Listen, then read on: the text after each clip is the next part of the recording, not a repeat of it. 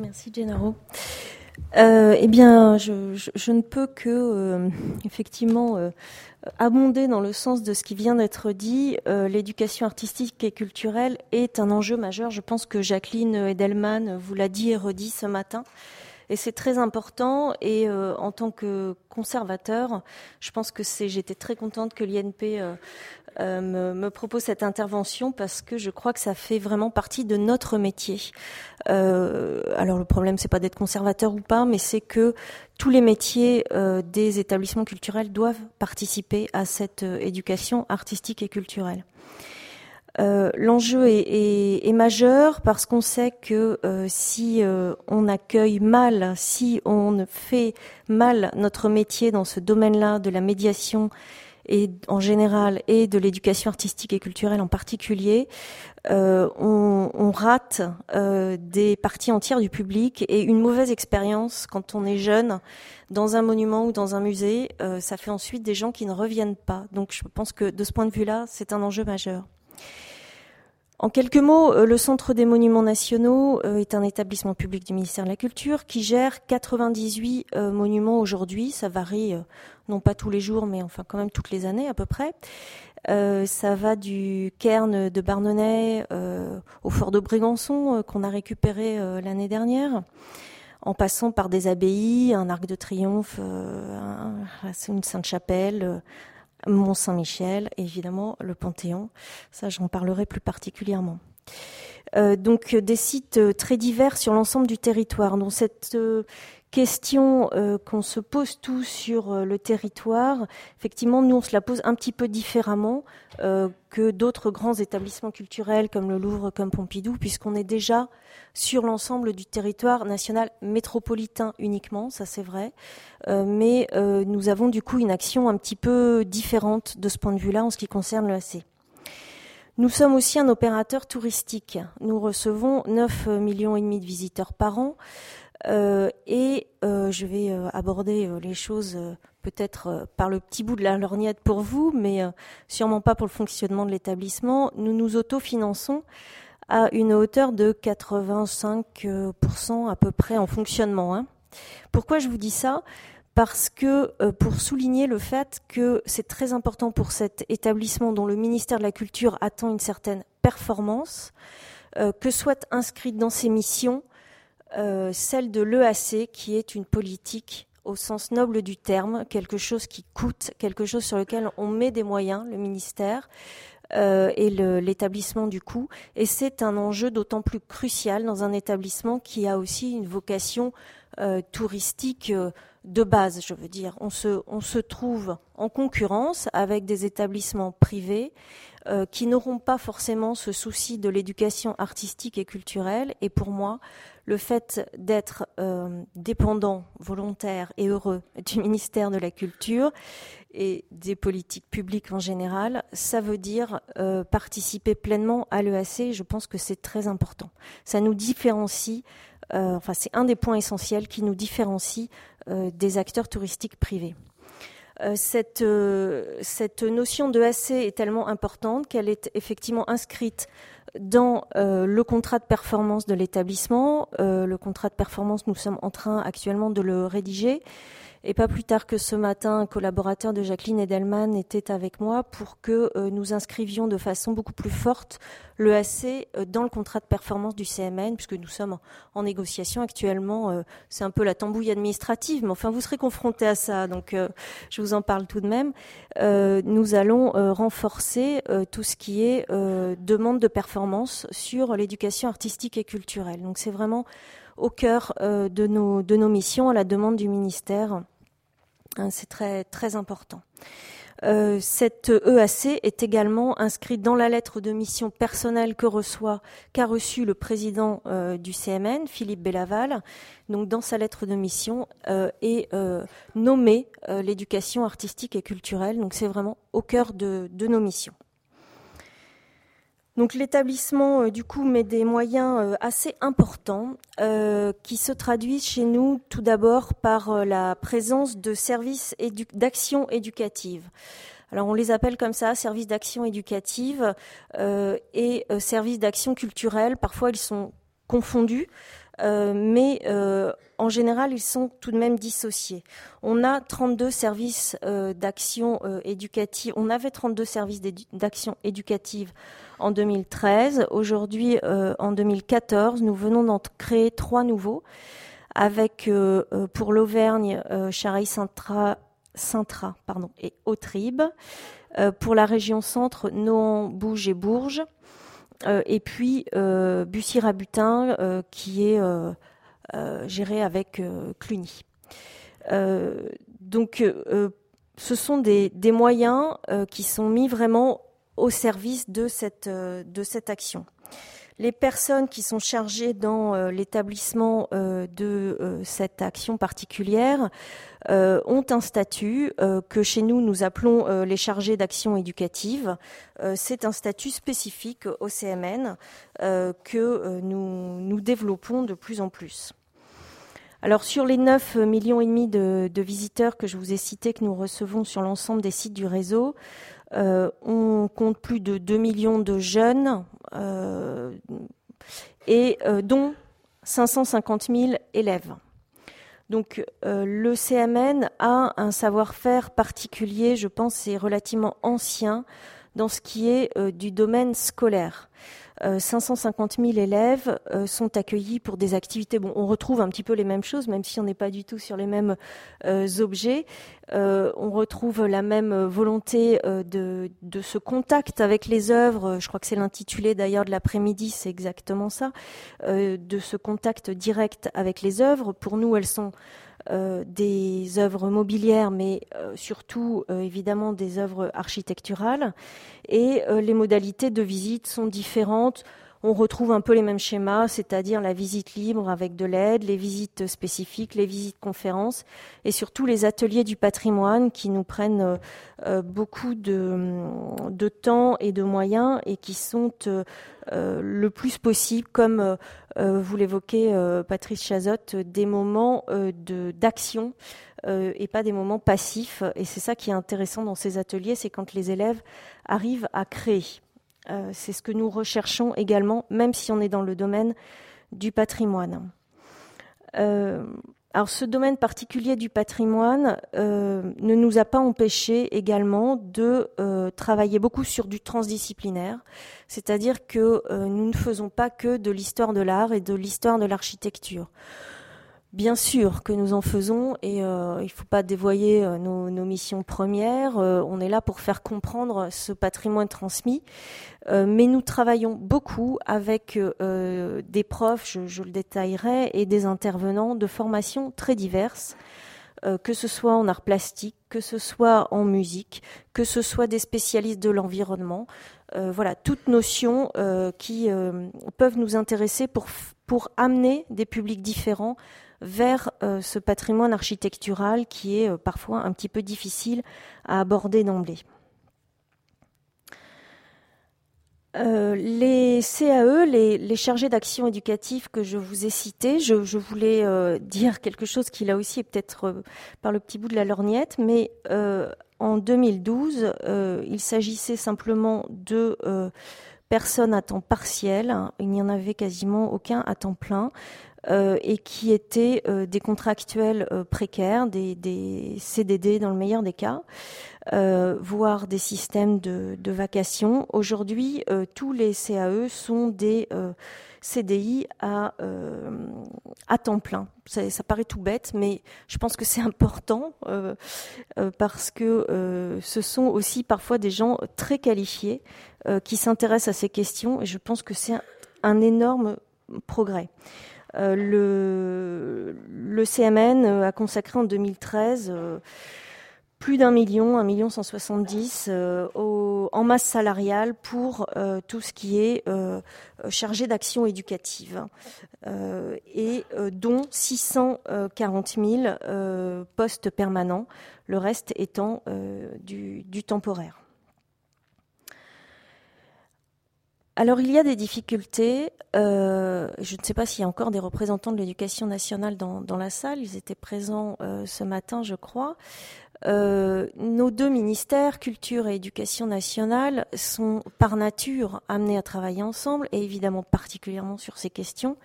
Et cependant, la collaboration n'est pas forcément si facile. nous avions une convention cadre avec le ministère de l'Éducation nationale qui a pris fin et nous avons des difficultés euh, à euh, la relancer. Euh, ce d'autant plus que la donne a un petit peu changé, a même profondément changé côté éducation nationale. Euh, tout d'abord, nous avons euh, eu beaucoup d'aide de l'éducation nationale euh, pour ce qui est de la mise à disposition de professeurs relais. Ça se fait beaucoup dans les musées également. Je pense qu'à Pompidou, il y en a. nous en avions une cinquantaine en tout, dont une vingtaine financée par les rectorats et puis une petite trentaine financée par l'éducation nationale et toute petite partie financée par nous. Euh, aujourd'hui, l'éducation nationale ne, finance plus ces postes. Euh, et euh, la question se pose de ces moyens humains parce que même si nous avons stabilisé nos équipes, nous, de chargés d'action éducative, malgré tout, le, le, prof relais est une aide vraiment très intéressante, puisque il connaît bien mieux que nous, notamment les programmes et la, le niveau des élèves que nous pouvons euh, recevoir euh, et euh, il nous aide dans la rédaction des ressources pédagogiques que nous pouvons mettre à disposition. donc aujourd'hui, le, relais est pris en partie par les rectorats, mais en partie seulement. Et c'est vrai que pour nous, c'est une grosse difficulté.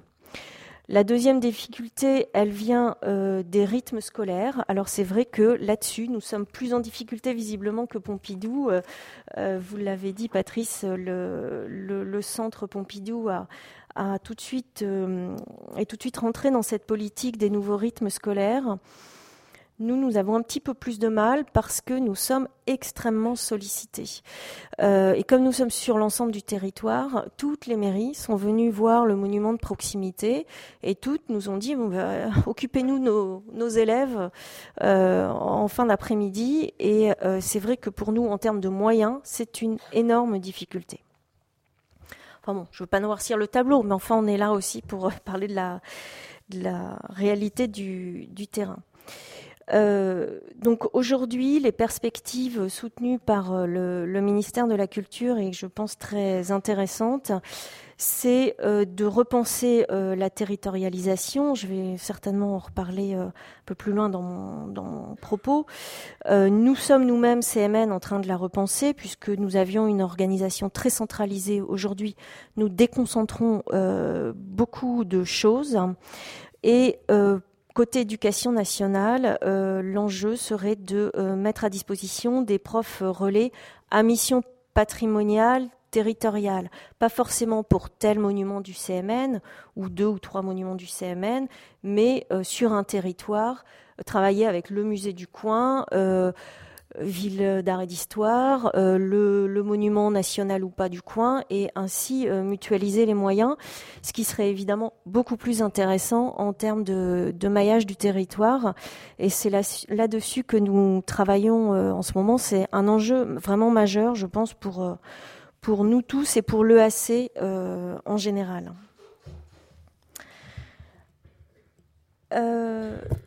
Alors tout ce qui est en, termes euh, de, moyens euh, également, euh, nous ne travaillons pas qu'avec l'éducation nationale, c'est bien sûr notre partenaire euh, privilégié après le, ministère de la Culture. Mais euh, nous nous inscrivons également dans d'autres euh, dans d'autres politiques, notamment la politique de la ville. Je pense que vous avez dû en parler ce matin pour tout pour de nombreuses actions relevant de ce qu'effectivement aujourd'hui on appelle le champ social, faute de meilleure appellation.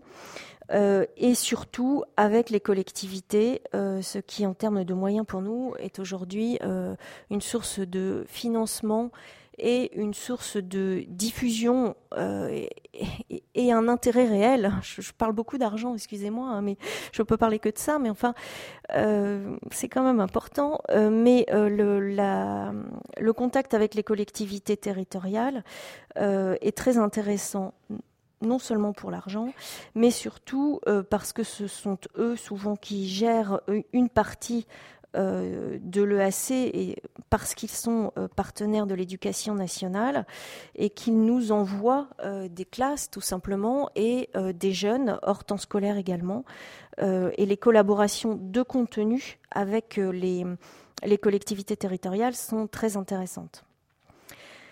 Alors, j'ai beaucoup parlé du temps scolaire, qui est évidemment un peu le, savoir-faire, euh, je dirais, habituel du, CMN, euh, mais euh, nous avons développé également d'autres actions qui, pour nous, relèvent clairement de l'EAC et qui se déroulent hors temps scolaire. Euh, il s'agit euh, notamment de, des manifestations de fin d'année qui s'appellent Contes et Histoire, euh, qui sont tout simplement des moments d'échange dans, dans, le monument autour d'histoire et qui s'adressent à un public jeune, et, très jeune et familial. ce sont également les manifestations Monuments Jeux d'enfants euh, Monuments Jeux d'enfants, euh, ce sont euh, des journées gratuites et des journées d'ateliers pour les enfants. Et nous avons réalisé cette année également, en complément de cette manifestation, une douzaine de films sur les métiers du patrimoine. Et ça, je pense que c'est très intéressant parce que il n'y a pas de film sur les conservateurs. Je suis désolée. Euh, je, ne voulais pas me filmer moi-même, ça aurait quand même été un petit peu narcissique. Euh, donc, euh, on a évoqué les différents métiers qui peuvent exister au CMN en filmant tout simplement des, gens dans l'action et racontant leur, leur histoire. Et la manière dont on s'occupe du patrimoine, c'est évidemment à montrer aux jeunes, c'est évidemment une manière de participer à l'EAC. Enfin, une euh, opération extrêmement importante pour nous, soutenue par euh, le ministère de la Culture et par les politiques de la ville, euh, c'est l'opération des portes du temps. Peut-être on vous en a déjà parlé ce matin, peut-être que Jacqueline Edelman en a parlé. c'est un moment privilégié où on reçoit des jeunes, notamment quand ils sont en centre de vacances, hors temps scolaire, euh, mais euh, encadrés. et on leur dédie des animations particulières, notamment dans les territoires qui relèvent des politiques prioritaires de la ville. Euh, je ne reviens pas sur la, fréquentation. Euh, juste vous, redire, effectivement, euh, je vous l'ai dit déjà qu'on reçoit à peu près 550 scolaires. on reçoit 2 millions de jeunes par an. là aussi, pour renforcer le AC, la, demande du ministère de la Culture, tous les grands établissements publics ont élargi la gratuité euh, aux 18-25 ans. Ça, je pense que c'est important puisque, euh, comme vous l'a dit Patrice, euh, et encore plus peut-être dans le patrimoine que dans l'art contemporain, on a un non-public énorme. Ce sont les ados et jeunes adultes, euh, les 18-25. Euh, là-dessus, donc euh, peut-être que Jacqueline Edelman, encore une fois, est revenue là-dessus ce matin. la volonté du ministère reste ferme sur la gratuité des 18-25 ans. Ce qui est très intéressant, mais qui ne suffit pas. Et c'est avec un, accompagnement vraiment volontariste qu'on arrivera à faire venir ces jeunes. Donc je crois que ça a été très bien, très bien montré tout à l'heure. Euh, nous cherchons, nous sommes à la recherche effectivement de euh, points d'entrée euh, de ce non public, parce qu'il s'agit bien d'un non public, soyons clairs. Alors nous avons, nous développé, nous commençons à peine à développer une politique de, on va dire, serious games qui mettent en valeur nos, monuments. Donc euh, nous avons fait euh, deux, opérations euh, qui sont des expérimentations pour nous. D'une part, le jeu Au Fabulis que vous trouverez en ligne, hein, qui est un jeu de rôle, donc qui s'adresse aux ados et jeunes adultes, qui est un cheminement, un jeu à énigmes qui se déploie sur une vingtaine de monuments. donc vous, ce jeu permet une vision des monuments, déjà, les connaître. Ça commence euh, à Saint-Denis, euh, à, la basilique de Saint-Denis. Euh, ça continue avec Le Corbusier à Poissy. Enfin, on montre par là la très grande diversité des patrimoines que nous gérons. Et puis c'est un moyen par le jeu de faire venir euh, les adolescents virtuellement à l'intérieur de ces monuments. Euh, est-ce que cela se traduit en visite réelle? Grosse question. Ce jeu a été lancé l'année dernière. De toute façon, on n'a pas de, recul. Euh, on s'apprête à faire des études là-dessus pour voir un petit peu les, les conséquences qu'a pu avoir ce jeu. c'est une piste que nous explorons en tout cas. Euh, le second euh, que nous venons de présenter au SimSystem euh, avant-hier, c'est le jeu Le Roi et la Salamandre, qui s'adresse là à des petits, 6-10 ans on va dire. c'est un jeu sur François Ier, anniversaire oblige. Euh, et ce jeu, euh, donc euh, au graphisme beaucoup plus enfantin, permet d'entrer dans une dizaine de monuments, une petite dizaine de monuments à travers la France, monuments qui ont un rapport plus ou moins proche avec François Ier. La particularité de ce jeu-là, c'est que l'enfant va avoir une aide s'il vient dans le monument. Donc, euh, on essaye par ce biais-là, qui n'existait pas du tout dans Fabulis, de euh, faire un lien un petit peu plus étroit entre le joueur sur sa tablette euh, et le monument réel. Donc, on va l'aider. il y aura des systèmes de, petites cartes avec des choses à gagner, etc. Donc, c'est un jeu plus accompagné physiquement, réellement, dans les monuments. Voilà, donc à travers ces deux expériences, on essaye de euh, tester des choses un petit peu différentes. Euh, pour, euh, préciser les, choses, je voulais vous donner des, idées un petit peu générales sur le, la proportion de visites accompagnées ou non, parce que ce que nous faisons beaucoup, c'est de la mise en ligne de ressources pédagogiques. Euh, parce que ça, je pense que c'est un point extrêmement important. Alors, je, reviens un petit peu au scolaire, hein, euh, mais euh, c'est évidemment important de sécuriser d'abord les accompagnants avant de sécuriser les, jeunes qui nous rendent visite. parce qu'on s'est rendu compte finalement que les profs pouvaient être également un petit peu perdus dans la visite de monuments. Euh, et euh, la publication de ressources euh, pédagogiques est pour nous quelque chose de très important. en 2013, nous avons publié simplement, on a fait une demi-douzaine de, sites. Et en 2014, on a accéléré le rythme et produit 15 nouveaux dossiers de ressources pédagogiques. Alors euh, c'est Vincennes, Rambouillet, des sites beaucoup plus petits aussi comme la Motilly, Montal, je ne sais pas si vous les connaissez tous, Brou, le monument préféré des Français, faut pas, pas, que je l'oublie, euh, Saint-Denis, etc. Des sites euh, très très différents. On s'est rendu compte que c'est très important mais euh, et donc nous les publions sur EduTech également, hein, comme euh, vous l'a signalé euh, Patrice, comme le font tous les grands établissements publics culturels. Donc les, les profs savent où aller les chercher, si ce n'est que bon, EduTech doit se développer parce qu'il y a encore beaucoup beaucoup à faire. et le principal problème, je pense, c'est finalement la dispersion de ces outils, notamment grâce et à cause du numérique, c'est toujours la même histoire. Est-ce qu'abondance de biens nuit ou pas? Euh, C'est vrai que les ressources euh, se multiplient et euh, nous sommes en train de travailler euh, au sein du ministère de la Culture et avec le ministère de l'Éducation nationale un travail de structuration de ces ressources euh, parce que finalement on, finit par refaire, réinventer un petit peu la poudre dans chacun de nos établissements euh, culturels et ça c'est très important le travail en, réseau au travers des établissements, entre établissements culturels.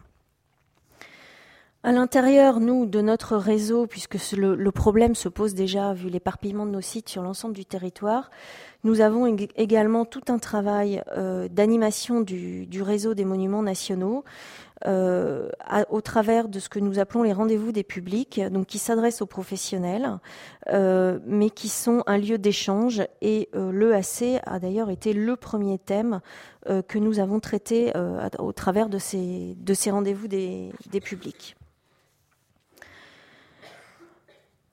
Depuis 2012, le, Centre des monuments nationaux a également mis en place une politique particulière en dehors des portes du temps que nous avions déjà, de développement des publics familiaux et champs social. Alors, euh, c'est le déblocage de, moyens financiers, mais c'est surtout un état d'esprit.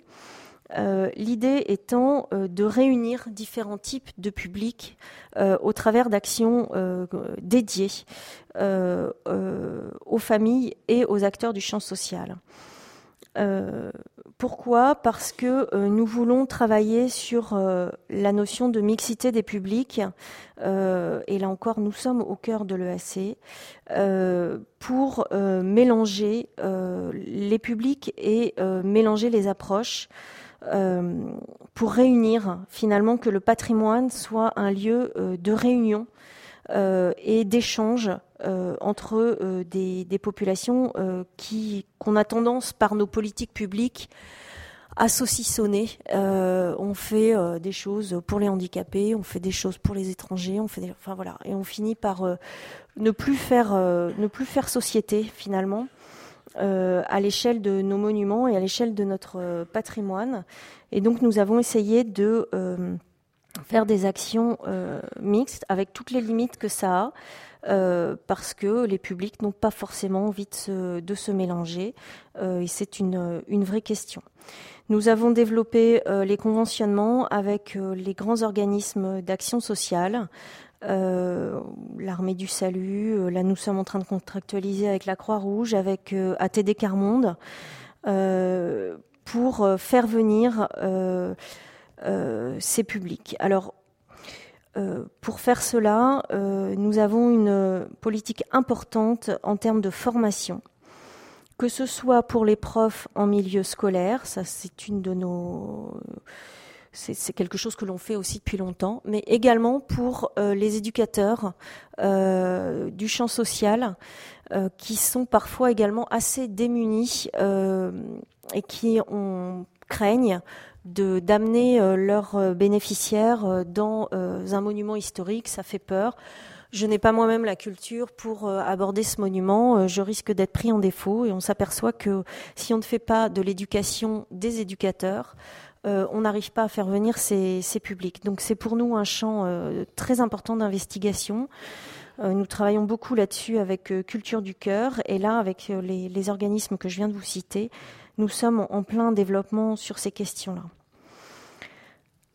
Tous ces derniers points euh, m'amènent finalement à une, conclusion euh, sur euh, l'EAC comme c'est l'éducation artistique et culturelle et euh, c'est l'éducation à la citoyenneté.